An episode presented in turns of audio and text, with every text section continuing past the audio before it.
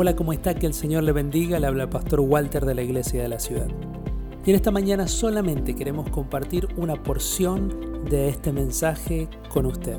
Déjeme hacer una síntesis.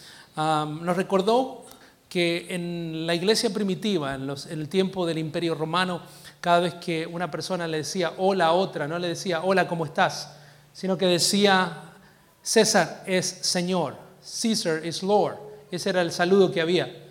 Ah, y cuando decía Caesar is Lord, se suponía que usted tenía que contestar de la misma manera, César es Señor. Pero los cristianos tenían un gran problema, porque cada vez que alguien les decía César es Señor, los cristianos deberían decir no, Cristo es el Señor. Y hoy queda muy bien, amén. Lo ponemos como bumper sticker, ¿no? Jesus is Lord. Pero cuando decía Cristo es el Señor, en esa época, usted estaba en problemas porque su vida corría peligro. El decir y declarar que Jesús era Señor por encima del César era una declaración de guerra que le podía costar su vida.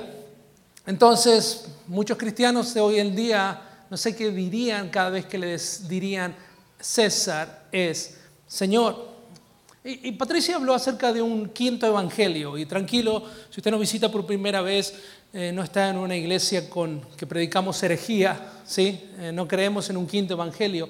Pero Patricia tiene razón cuando decía que nos gusta subrayar ciertas partes de nuestra Biblia, ¿verdad? Y hay ciertas partes de nuestra Biblia que no nos gusta subrayar.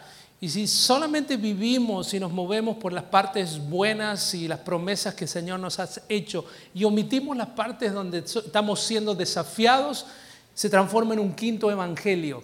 Un evangelio que nos hace sentir mucho mejor acerca de nosotros mismos y hemos reducido al Señor a un tamaño de bolsillo donde no nos gusta, no nos gusta preferentemente reflejarnos. Así que le- les animo a escuchar el mensaje nuevamente. Pero yo soy una persona que, que trato de ser muy práctico. Hablábamos sobre todas las cosas acerca del señorío del Señor. Diga conmigo, señorío del Señor. Y, tratábamos de entender qué es el señorío del Señor, qué, qué significa de manera práctica que, Jesús sea nuestro Señor. Hablamos de que el Señor es nuestro Salvador. ¿Cuántos dicen amén? nuestro sanador, ¿cuántos dicen amén? Nuestro proveedor, ¿cuántos dicen amén?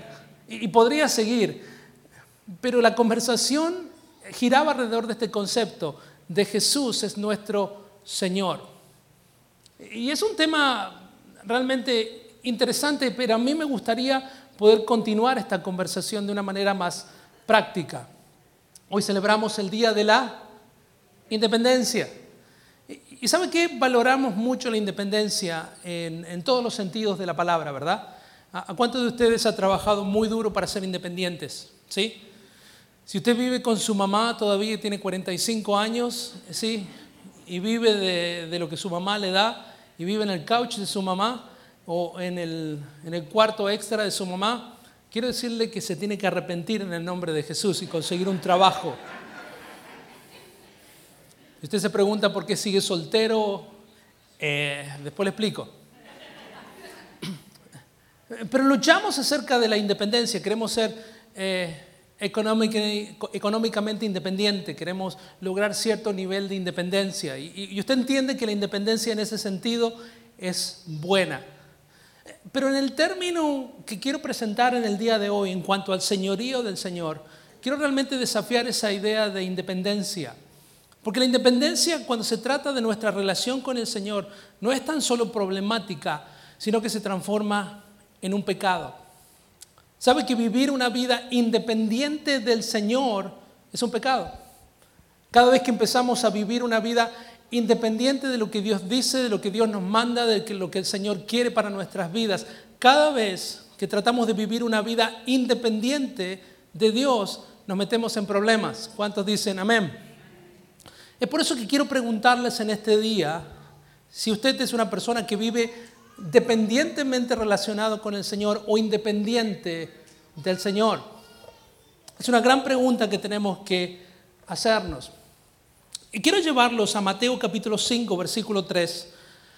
Mateo capítulo 5, versículo 3. Y aquí está el mejor mensaje que Jesús ha predicado. Bueno, todos los mensajes de Jesús son fantásticos, ¿ok? Ah, pero uno de los ejemplos más destacados de la elocuencia del Señor es Mateo capítulo 5, donde está el sermón del monte. ¿Cuánto ha escuchado el sermón del monte? Y entre tantas cosas que el Señor dice, habla de la bienaventuranza, de eh, ocho distintas cosas que el Señor señala que una persona que tenga esas ocho características es una persona bendecida, admirable, bienaventurado.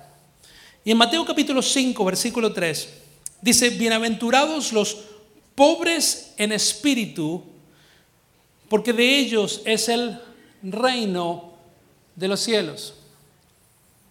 Y es un versículo que muchas veces no entendemos. ¿Cuántos de ustedes corre de todo tipo de, de, pobrezas? Además, hay un evangelio de la prosperidad donde todo lo que tenga que ver con pobreza lo rechazamos en el nombre de Jesús. Amén. No nos gusta la pobreza. Muchos de nosotros hemos corrido, hemos vivido, hemos estado en el medio de la pobreza. Pero Jesús dice, bienaventurado, dichoso, los pobres en espíritu. ¿Cuántos de ustedes les gustaría ser pobres? Amén. Ah, I don't know. ¿Cuántos de ustedes les gustaría ser ricos? Amén, ricos, amén, gloria a Dios.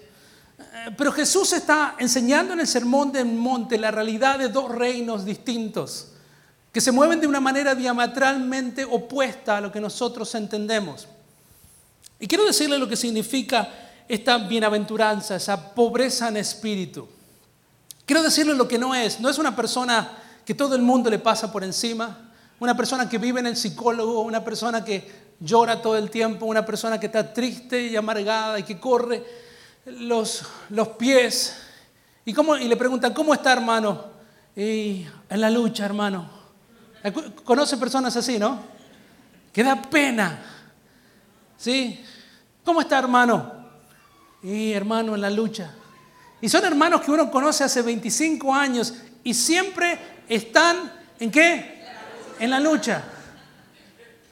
Yo entiendo que hay momentos en nuestras vidas donde tenemos pruebas, dificultades, porque Jesús dijo en esta vida tendrán aflicción, pero también dijo todo lo podemos en Cristo que nos fortalece. Pero muchas personas piensan que una persona pobre en espíritu es una persona amargada, que está en la lucha y ahí andamos. Que da pena, ¿no? Imagínese a alguien que no conoce al Señor y conoce a esa persona y dice, no, yo, yo sea lo que sea que este hombre cree, vive o hace, yo no quiero tener nada que ver con ese tipo de persona, ¿no? Una persona pobre en espíritu es una persona que no necesariamente está derrotada, que no necesariamente tiene eh, falta de dinero, falta de recursos, falta de relaciones. Es una persona que tiene una postura que entiende que Dios es mucho más grande. Es una persona que entiende que Dios y sus caminos son mucho más altos que nuestros caminos. Es una persona que entiende las limitaciones con las cuales se enfrenta todos los días de su vida. Es una persona que entiende que no es suficientemente inteligente, que no es suficientemente sabio, que no es suficientemente espiritual para vivir la vida cristiana sin la ayuda y la dependencia del Señor. ¿Me va entendiendo? Es una persona que está bajo el señorío de Cristo. Es una persona que ha aprendido a depender no de Él, sino de Cristo. Bienaventurados los pobres en espíritu, porque de ellos es el reino de los cielos. Hay una declaración en Salmo 146, 5, y realmente es mi deseo. Dice, bienaventurado aquel cuya ayuda, cuya dependencia es el Dios de Jacob, cuya esperanza está en el Señor su Dios. Bienaventurado cuando ayuda es el Dios de Jacob, cuya esperanza está en el Señor. Esa es una persona que es pobre en espíritu, porque sabe que su ayuda, que su esperanza viene de Cristo. ¿Cuántos de ustedes quieren ser pobres en espíritu en este día? Y la gran pregunta es si somos personas que estamos bajo el señorío de Dios, si estamos viviendo bajo la dependencia del Señor o vivimos de una manera independiente del Señor. Y esos intangibles en la vida me gusta tratar de traerlos a una realidad y hacernos una autoevaluación. Mi objetivo en el día de hoy es que usted salga de aquí sabiendo si usted depende del Señor o vive una vida independiente de Dios. Si vive una, una vida dependiente del Señor, es una persona bienaventurada, bendecida, inteligente. Si usted es una persona que vive independiente de la voluntad de Dios, de los propósitos de Dios, de los planes de Dios para su vida, usted no es bienaventurado. Usted está en pecado. Porque cada descripción de cada pecado a lo largo de las escrituras si usted va a lo largo de los diez mandamientos, usted entenderá que es una relación que está independiente, alejada del corazón de Dios. Hay tres áreas, diga conmigo tres,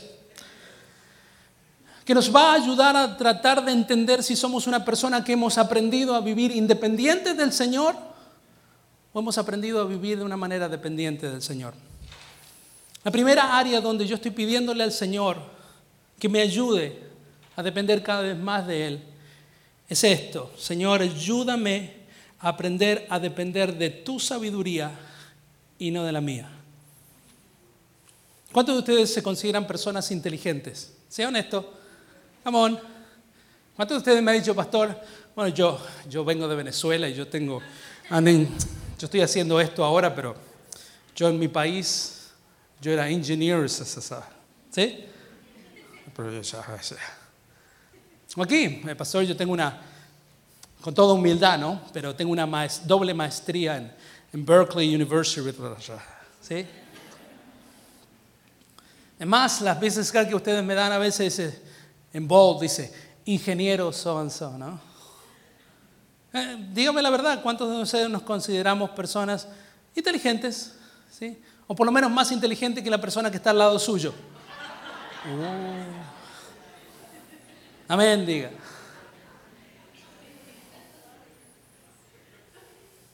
Pero esta es la verdad.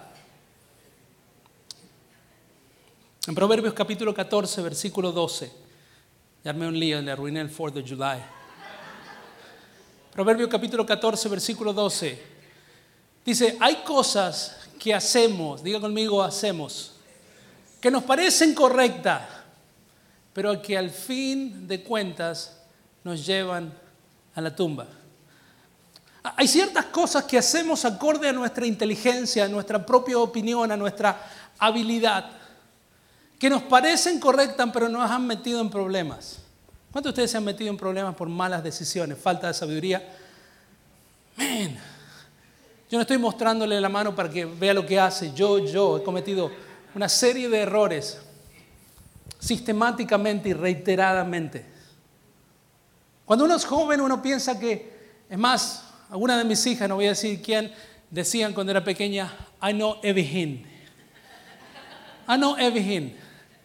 Y sabe qué? A veces caminamos en la vida con 40, 50, 60 años, tomando decisiones pensando que somos más inteligentes de lo que realmente somos. Y después tenemos que andar limpiando detrás de nuestros propios errores. En Proverbios capítulo 3, versículo 5 dice, confía en el Señor. Bienaventurados los pobres de espíritus. Eso que tiene esa postura de dependencia del Señor. Confía en el Señor más o menos, de vez en cuando. Y apóyate en tu propia inteligencia. Ignora los caminos del Señor y anda por donde quieras. Sé sabio en tu propia opinión, que no te importe lo que el Señor piensa y haz lo que quieras. Amén. Bueno, eh, creo que conocemos esa versión mucho más de lo que pensamos, ¿no? ¿Qué dice la versión verdadera, no? Dice, confía en el Señor de todo corazón. Come on, Y no te apoyes en tu propia prudencia, en tu propia inteligencia. Reconócelo con esa postura en todos tus caminos. ¿Y quién? Él enderezará tus sendas. No seas sabio en tu propia ah, opinión, en tu inteligencia. Teme al Señor y apártate de qué cosa? Del mal. Hermano, una persona que tiene una postura de humildad, que entiende que no somos lo suficientemente inteligentes. Entendemos que al menos que empezamos a depender del Señor y depender menos de nuestra sabiduría, nunca vamos a tener el señorío de Dios sobre nuestras vidas. Y usted me preguntará, ¿cómo consigo sabiduría, pastor? Primero pregúntele a su esposa si es cristiana, eso ayuda mucho. Pero hay una clave fundamental donde usted puede encontrar los propósitos de Dios y la sabiduría de Dios. ¿Está listo para escuchar eso? Está en Santiago capítulo 1 y tiene que ver con la Biblia. En la palabra de Dios está la sabiduría de Dios, están los propósitos de Dios y hay una promesa.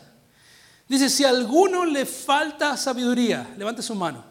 Si a alguno le falta sabiduría, no dice que usted es tonto, está diciendo que le falta, ¿sí? Hay uno que le falta mucho más de lo que usted piensa, pero le falta. Ahí donde somos prudentes en nuestra propia opinión. Dice, si a alguno le falta sabiduría, váyase al college, community college, y consiga 20 créditos. Eso lo va a hacer sabio, amén. No, dice, no, hágalo, please, eso ayuda. Si a alguno de ustedes le falta sabiduría, pídasele a Dios y Él se la dará. Pues Dios da todo generosamente sin menospreciar a quién? A nadie. Sin menospreciar a nadie.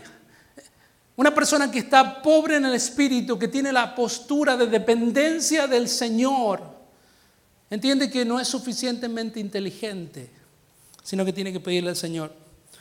La segunda cosa que yo he aprendido, especialmente a esta edad, en esta postura, en este deseo de querer depender más del Señor y depender menos de mí. No tan solo en la inteligencia, ya me he dado cuenta que no soy tan inteligente, sino pregúntenle a mi esposa. Tengo pruebas fehacientes científicas que va a demostrar lo poco inteligente que soy. Amén. Si no me cree, pregúntele a mi esposa, vea los transcripts de mi maestría. Pero lo segundo que necesitamos evaluar en esta dependencia del Señor, y mi oración en este día, Señor, yo no tan solo quiero no depender de mi inteligencia, sino que no quiero depender de mis fuerzas, sino de las tuyas. ¿Cuántos dicen amén? Amén.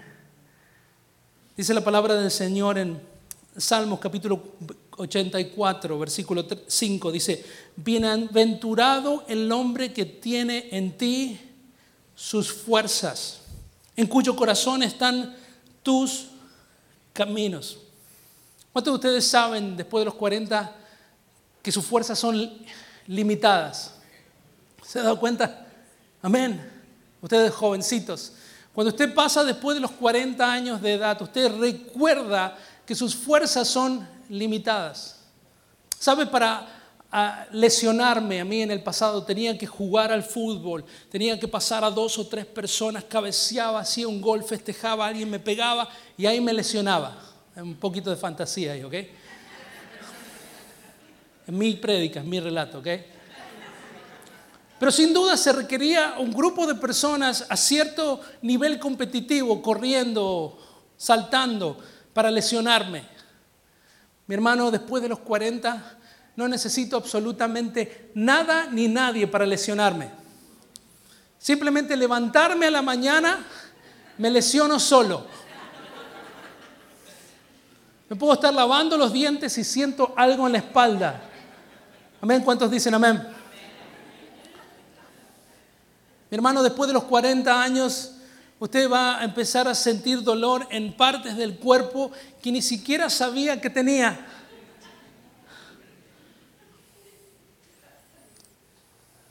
Pero cuando dependemos del Señor entendemos que nuestras fuerzas son limitadas, pero las fuerzas del Señor son ilimitadas.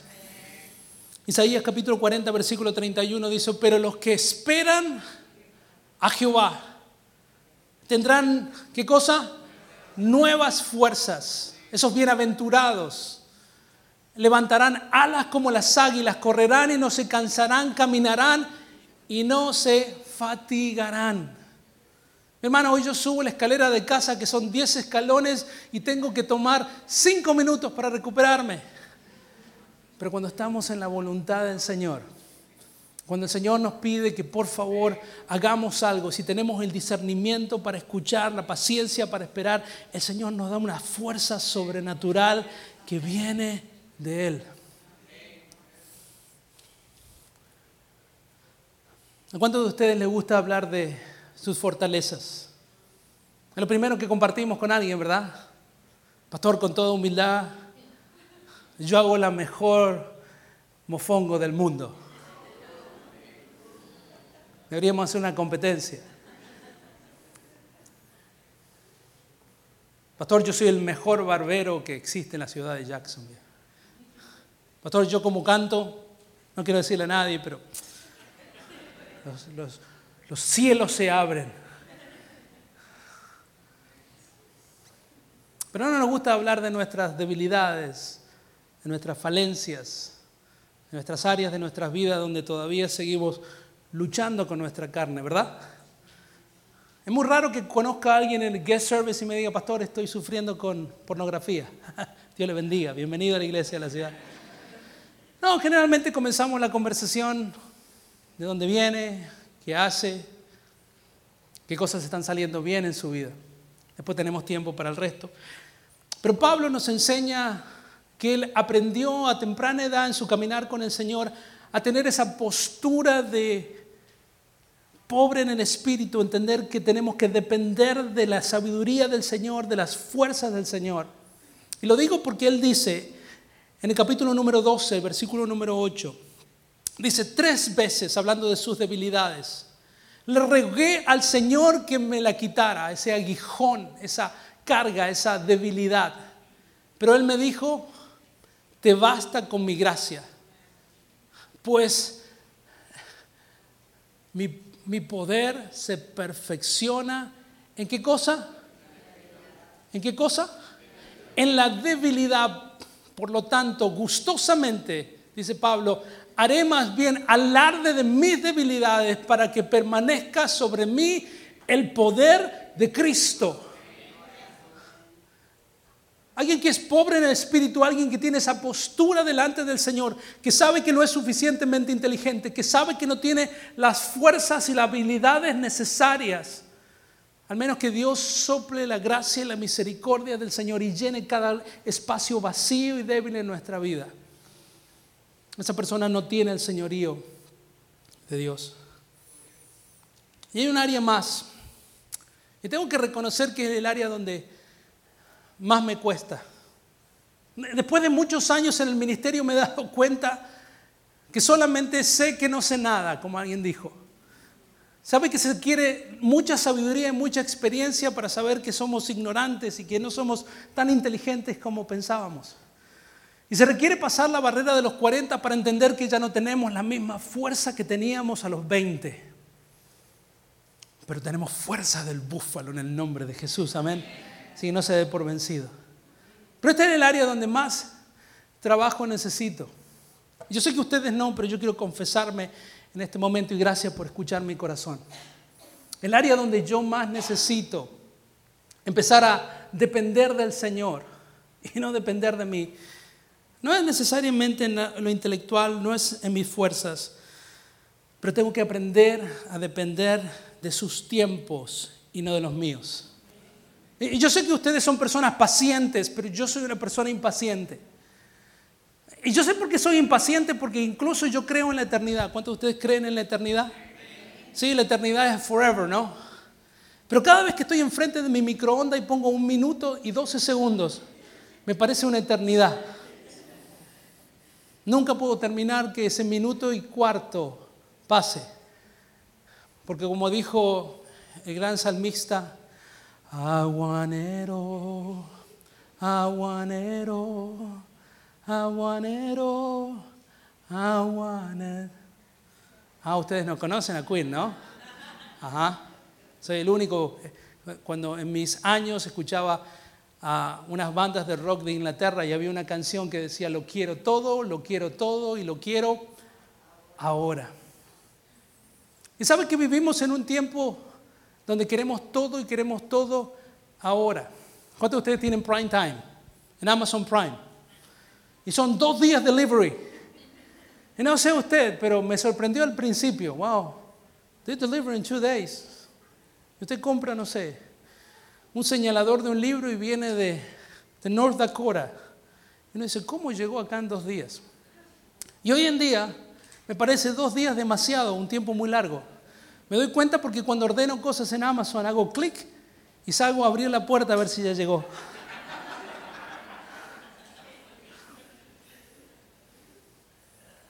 Vivimos en una sociedad donde se mueve a una gran velocidad. Tenemos drive-thru, comemos qué cosa? Fast food. ¿Sí? ¿Cuántos de ustedes son como yo que estoy en el fast food line y no se mueve y no se mueve y yo salgo, choco el bumper de adelante, de atrás, me parqueo, voy a hacer la línea y le hablo con la cajera. Y le digo, I want my food right now, I can't wait. No sabemos esperar. ¿Algunos así como yo? ¿Impacientes? Qué mentirosos que son. Y yo lo sé porque algunos de ustedes cuando termina un servicio y empieza el otro, ¿sí? llegan tarde, pero cuando llegan temprano quieren entrar a las once y media porque son las once y media. No pueden esperar. Miren lo que dice las escrituras. En Salmos capítulo 31, versículo 14. Dice, mas yo en ti, dice David, confío, oh Jehová. Digo, tú eres mi Dios, en tus manos está mi tiempo. ¿Cuántos de ustedes han estado en la sala de espera del Señor?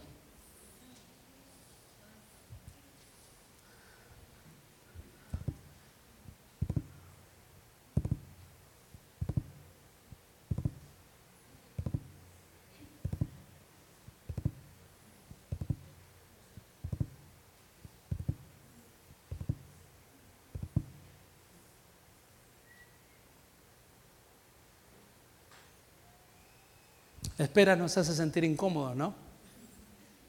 Cuando va a comer al restaurante y la señorita le dice, ¿cuánto va a ser, señorita? Somos cinco, veinte minutos.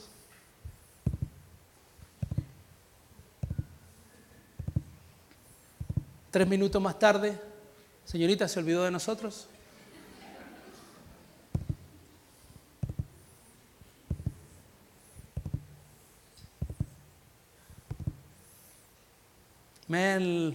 Esperar nos hace sacar lo mejor o lo peor de nosotros. Pero póngase a pensar de todas aquellas cosas en su vida que no ha tenido que esperar, como el señalador que viene de North Dakota para el libro que todavía no ha comenzado a leer, o como el cover del grill que usted llamó a Customer Service de Amazon porque tardó un día extra y todavía ni siquiera lo sacó de la caja. Pero de todas las cosas que ha tenido que esperar, ¿cuántas de esas valen la pena? Y la respuesta son todas.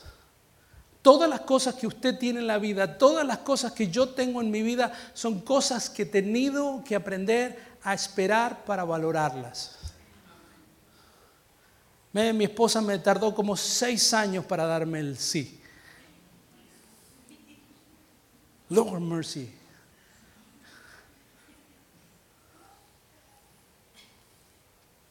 Pero valió la pena. Hay personas que yo conozco que han tenido que esperar años para que Dios las sane, años para que Dios le dé el milagro que está esperando. Pero todas las cosas que compramos en Amazon, que ya son obsoletas y que no podíamos esperar para tener y nunca pudimos esperar, nunca las valoramos. Esperamos que este mensaje haya sido de bendición y edificación para su vida. Y me gustaría invitarlo personalmente a que nos acompañe a nuestro servicio de las 10 de la mañana, 11.30 de la mañana o si vive en el área de Orange Park a las 12.30 pm. Para más información acerca de la iglesia de la ciudad, le animamos a que visite iglesiaciudad.org o que nos llame al 904-710-4621. Esperamos conocerle personalmente hoy mismo.